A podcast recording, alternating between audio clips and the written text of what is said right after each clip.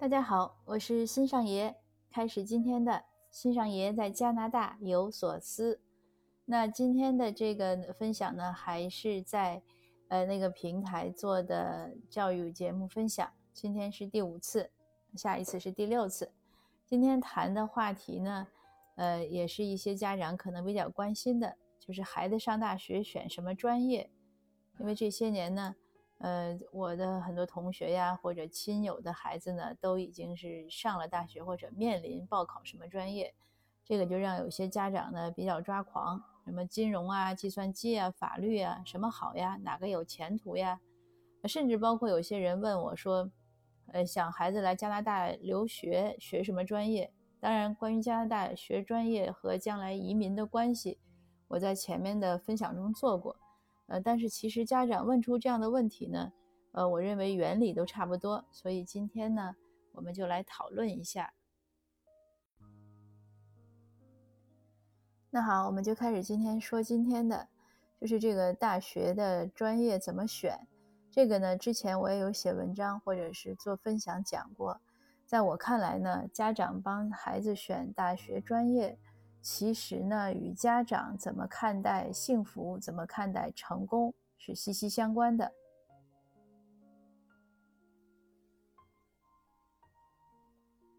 因为每一位家长呢，我们培养孩子的时候，其实你最后希望孩子的都是说他将来能幸福。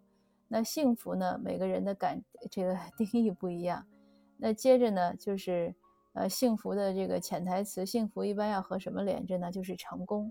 那你这个，如果你事业呀或者婚姻呀，呃，不成功，对吧？那可能和幸福就有点距离。所以大概是这样。那就是说，我们家长其实你自己有没有一个幸福或者成功的定义呢？这个很重要。呃，前两天我的微信公众号转了。呃，那个一篇关于说四十岁我才呃知道幸福的那个文章，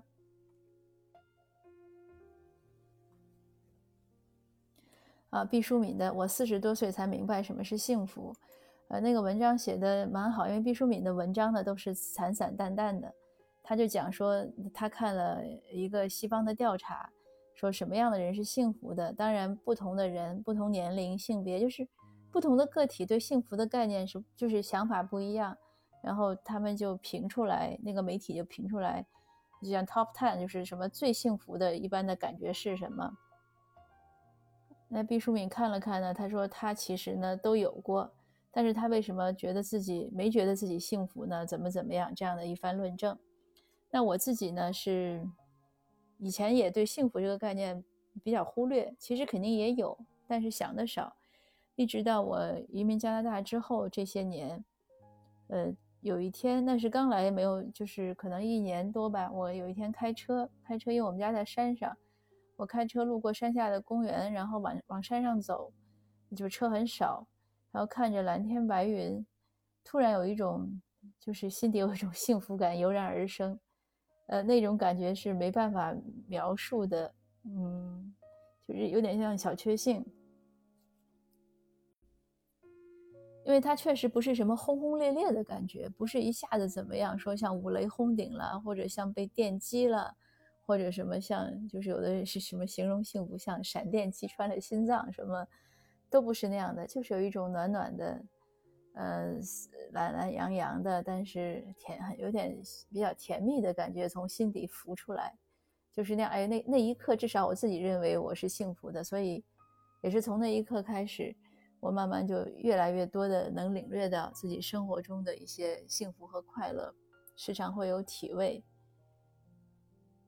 那还有一次呢，就是可能也是那个童年的夏天，那个时候我先生在那儿切西瓜，我小孩当时可能就他六岁多七岁嘛，刚比那个案板高一点，他就凑在他爸爸旁边等着切瓜，那个就是就是刀一落下，瓜就裂开了。然后确实能闻到那种西瓜的清香，我小孩就站在旁边说：“说爸爸，我闻到了西瓜的清香。”就那一瞬间，我觉得他是作为一个孩子，他是很快乐幸福的。那一刻，我看着他们爷俩，我觉得也是，就是很多这样小小的这种小的瞬间，嗯，是让我体会到幸福。那积攒多了，那我觉得日子肯定就是一个比较明朗的一种色彩。所以说呢，就是每个人幸福的这种，嗯，体会是一定不一样的。那不管怎么说呢，家长你可能自己要首先有一些概念，才会知道什么样的生生活希望孩子去过，否则就还是那句话，就是容易人云亦云。我见过一个很典型的例子，也是前几年我回国，因为在。火车上，那火车呢？一般就是大家因为都是陌生人，所以有时候反而容易来畅谈一些心，就是敞开心扉说一些话。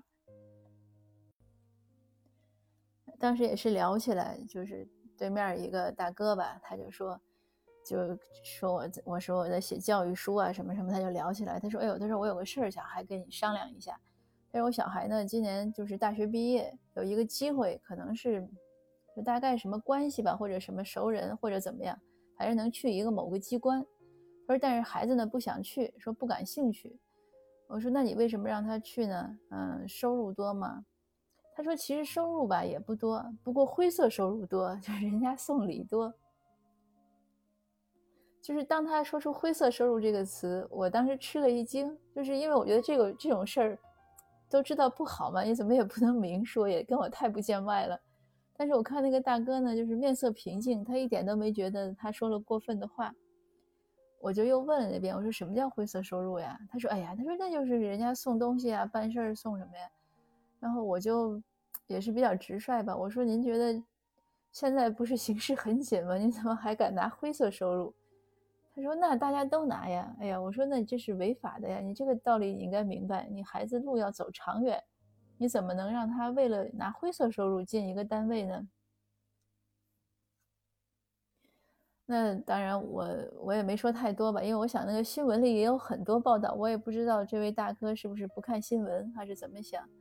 那但我想我的话给他了也一一个一个打击吧，他就看了看我，说是啊，我说你每天看新闻，现在查的多严呀，这个公务员都要清廉，你怎么还能逆向呢？就是即使是说。就是大家都拿，那你知道不对也不应该去做，对不对？就是你不能说满天都是贼，那你就去做贼吗？那这是不对的吧？所以这就是一个非常典型的，就是家长糊涂，这就要把孩子带在邪路上的例子。当然后来我跟这个就是这个火车上一面之交这个这个大哥也没联系，不知道后来他给孩子怎么选的，所以这就是一个提醒。你家长给孩子选专业、选什么的时候呢，自己脑子得清楚点儿。那前几天呢，有另外一个例子，我一个朋友呢给我打电话，他当然打电话的时候他是比较得意了，他说我刚跟我孩子教育完我小孩，因为这边的小孩都不好教育，尤其是生在这儿的，呃，有几个原因，一方面呢是这边这生在这儿的小孩呢中文都不太好，都是讲英文讲得好。那第二呢，就是独立意识很强，就是不是那么听话，而且思辨能力强。你说一句，他说十句，你还不能打他，但打是肯定不能打，你还不能骂他，你得态度得好，你态度不好，他还不听了。尤其是成人之后，就十八、十九岁吧，我们这边成人，那他就是很有自由的。那我这个朋友也是这样，他孩子十九岁了，已经上大大学了，开学了现在，所以呢，其实像这样的孩子就是。是不是住在家里？家长可以让他不用住在家里，也可以不给他钱了。这样的孩子就完全可以独立了，家长不需要承担任何法律责任。但是咱华人嘛，一般呢还是心疼孩子，尤其这又是个闺女，她她是个女儿，她不舍得，她就孩子还住在家，她还给供学费，就这样。但是呢，又不能像就是就是又是要尊重人家的独立意识，所以有些话呢还得说的呃委婉客气。那我朋友这个小孩是怎么回事呢？嗯，因为北美这边其实学医很难学的，要先学三年，呃，就是基础课，然后才能考考医，就是要考医学院。像我们这边 U B C 大学，好像据说是五千人报名选一选多少，还是反正总之比例很高，呃，比例就是就是叫什么竞争竞争很强，而学费呢又是非常高的。嗯，学费是不是一般的高？反正比就是比普通的，那他上完了可能要十年，呃，还要实习啊什么，就是很多次考核，所以很不容易。那我朋友这个小孩呢，本来是要学医的，学医呢，他也同意孩供孩子，因为他们家也比较富有，他说愿意供。但是这孩子呢，现在可能谈朋友了，又刚上大学，又比较有主见，就跟他说呢，说我不想学医了，学医呢要十年，我想学护士，护士可能四年还是五年就学完了，要简单很多，当然收入将来就会差很多，嗯，而且医当然是更专业了，他要学护士。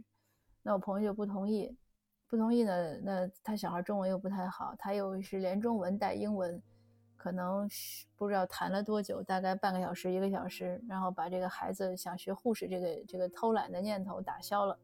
他就很得意跟我讲，但是他讲的时候呢，他可能也没注意这个叙述顺序。他跟我一说呢，就是说我不让他学护士，护士收入才一年多少钱呀？呃，几万块。那医生确实你要学做得好，尤其是专科医生，那是很高的。因为医生如果是做手术或者什么，有一些专科的，一小时都是几百几百块。那你你乘一下你的这个，那一年应该几十万应该有了。但是辛苦也多，前面说学费也多，而且辛苦不是一般的辛苦，就是北美这边的医生读下来，那真的是拼体力的。所以我这个朋友呢，他当然他一上来呢，就是说跟孩子说年收入，嗯，说完了他又我说那你我说怎么能从年收入这个角度考虑？他说那当然了，要要维持这个生活，那你现在一一万块钱可以买一个包包，你你做了护士，你可能一千块钱都嫌贵。我说你为什么要让他买一万块钱的包呢？然后我们两个就开始发生这个争论，就变成了这个一万块钱的包要不要买？那再后来呢，就有点。就是肯定争不下去，那我当然是不会不会认为一万块钱的包有什么必要性。那但是他后来也是零星的说了一些他的观点，他那些观点呢我都同意，嗯，但是就是卡在这个一万块钱的包的这个斗争上了，就有点不欢而散。那，他说那算了，别聊这个话题了，省得吵架。那后来呢，我想了想呢，呃，也是我多嘴，人家本来是要跟我讲一个分享一个好消息。并没有让我去评判，也并没有征求我的意见，我就有点这个践踏边界，上来就跟人家说，然后那个还在这争论是不是要买一万块钱的包。但是后来我又总结了一下，我又把他说的呢那几条都列出来，列出来之后呢，我发现他说的是没错的，只是他这个顺序不同，我又重新写了一遍给他。呃，因为在我跟他争论的时候，他就说：“他说那你说，你说这孩子要学学，你孩子如果是这样，本来是奔着学医去的，现在学护士，你同意吗？你怎么跟他说？”那我就想了想，如果我孩子，我要怎么跟他说？因为这个，我刚才说这个学医难学，还有一点是什么呢？就是你报大学，如果你要报医的时候呢，因为不是报的人多吗，那他就其实你事先需要做很多准备，包括课课外活动。你要参加一些相关的课外活动，那这个小孩呢，为了学医呢，他已经参加了四年的一个什么救救护组织，呃，是很忙，而且还周末经常跟着医生护士什么去去哪儿活动，然后那他妈妈就家长很辛苦，接来接去，那所以家长就觉得不喜不喜欢嘛，觉得我这么辛苦的培养你，陪着你。你要做什么，我们都同意了，花钱受累，我们都做了。结果你现在又又说你改主意了，这也是他们不愿意的一个原因。呃，那不管怎么说吧，我就呃把我朋友讲那些观点，就是我用我自己的观点，我就在设想，如果我小孩呃跟我说我不想读大学了，或者呃就像出现这样的情况，我怎么办？那我就写了想了几点。第一呢。我我也是赞同教育是一个人发展的基础。我一直跟我小孩讲，我说你大学肯定是要读的，这个没什么可说的，因为这是一个已经变成了一个基本上的基基本教育，就是基础教育。那你如果想读硕士呢，像这边还有这边的法学院，就是 law school。如果你要做律师，要读法学院，那硕士就是也算硕士。或者你想读其他的硕士呢，我我认为也是可以的。如果你能一气儿再读一个博士呢，那我就觉得更好了。当然，你可以工作以后再读，就像我这样也是工作以后读的。但是工作以后其实对自己是个很大的挑战。我想百分之九十九九十五的人可能工作以后都读不了了，就是因为事儿一多了，而且人的体力啊、这个脑力啊都在衰退，呃，你还要养孩子呀，还要什么，就是又要放下自己的事业，这些是个非常大的、非常难的选择。所以，如果读书呢，如果能一气儿读或者尽量连着读呢，是连着读比较好，因为就是虽然我们说什么年龄做什么事都可以开始，但是。他最佳的年龄呢，还是年轻一点，就像生小孩一样。你当然像，尤其像北美女性，就是我们国内好像是三十以三十岁以上那个怀孕，她就会建议剖腹吧，还是怎么样？还是三十五岁以上，在这边没有这样的指标，她觉得你怎什么时候都可以。但是事实呢，肯定是你越年轻的时候那个。从从身体体力来说呢，你肯定恢复的也好，然后可能怀怀孕那个小孩也更健更容易健壮，你这是一个客观事实。当然，你从励志的角度和呃个人发展角度来说呢，确实是什么年龄都可以。但是如果我们能在就是有一些你正好能在那个时候做呢，那做了呢也也是我觉得也挺好。所以我也是鼓励小孩，如果你读书你能连着一直读完，那挺好。那但是这事儿你不能强迫他。那我刚才说了，他只要成年，你就不用管他了。所以我就用经济来鼓励小孩，因为小孩也怕他已经小时候就问过我们很多次，说将来我，呃，高中毕业了，成人了，还能住在家里吗？然后我就说上大学你们能给我学费吗？因为这边很多家长是不给孩子学费的。那不给学费，当然就更不给生活费了。有些有为什么有一些，比如白人或者其他族裔的小孩，就是高中毕业就要工作呢？因为他要自己挣学费、挣生活费，也不容易。嗯，那所以我就跟小跟我儿子说，我说你如果一气儿读，那你的学费什么，我们肯定可以负担，至少可以负担大部分，因为他读到硕士，他肯定就会有一些收入了，那他自己也也应该自立。但是如果有缺口呢，我们是愿意帮助他的。可是如果你将来工作了以后再读呢，那可能你就要自己负担自己的生活了。这是一个，但是也仅仅能以此来来利诱他，你也不能逼他。那关于像我朋友这个孩子不读医呢，他的理由是说，呃，一太难了。嗯，那这个我我也不赞同。我说不能知难而退，要勇于尝试。你要尽最大的努力，try your best。你不能贪图一时的安逸，你今天的安逸就是明天的苦恼，一定是这样。而且有一个选择原理，我以前也讲过。如果你有两件事情就差不多的事情，是选 A 还是选 B，你你不知道，那你就看一下现在做 A 还是做 B，哪件事情让你付出的更多、更辛苦，那你就要去做那个更辛苦的事情，多半不会错。我跟小孩讲，就是我说每个人呢都是一块石头，有的人打开可能是钻石，有的人打开可能是铁，有的人打开可能是玉石，呃，或者就不管什么石头都可以。但是呢，你总要试试自己打开是什么。这个，因为因为你你其实是人，其实是这样。比如说你手工动手能力好，你做一些手工的活，你就会更快乐。你像我这种小脑不发达，你让我去做手工的活，那就是就真的是。就是强强强人所难，我也做不好。我想那个谁谁雇佣我，谁也谁也会麻烦，他一定没有好结果。这个工作，但是我喜欢思考，我喜欢写，那我做这个就很愉快。我现在也喜欢分享，那也很愉快。可是我怕和很多人打交道，所以你要让我去主持什么重大活动，呃，或者组织一个重大的一个大型的组织。就别说组大组织，就是小社团我也做不来。就是如果和很多人都去打交道，那个真的是我对我来说是比较困难的事情。所以呢，你在年轻的时候，在上学的时候，你要多尝试，你要看看你是哪种石头。你是玉石，你将来就尽量去找玉石能做的事儿；你是钻石，你就去找钻石，比如说你划玻璃，对吧？